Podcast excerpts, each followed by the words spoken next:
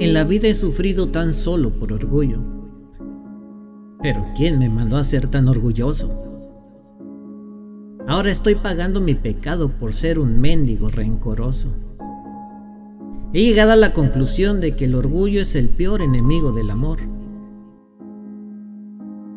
Te convence de que lo dejes ir y cuando te llega la nostalgia, te vuelve a convencer de que hiciste lo correcto, aunque por dentro te sangre el corazón. El orgullo no te deja nada bueno, al contrario, te aleja de las personas que más amas en la vida. Y al final, te haces daño a ti mismo, a quien hiciste a un lado por orgullo y a quien vino a suplantar el lugar de esa persona.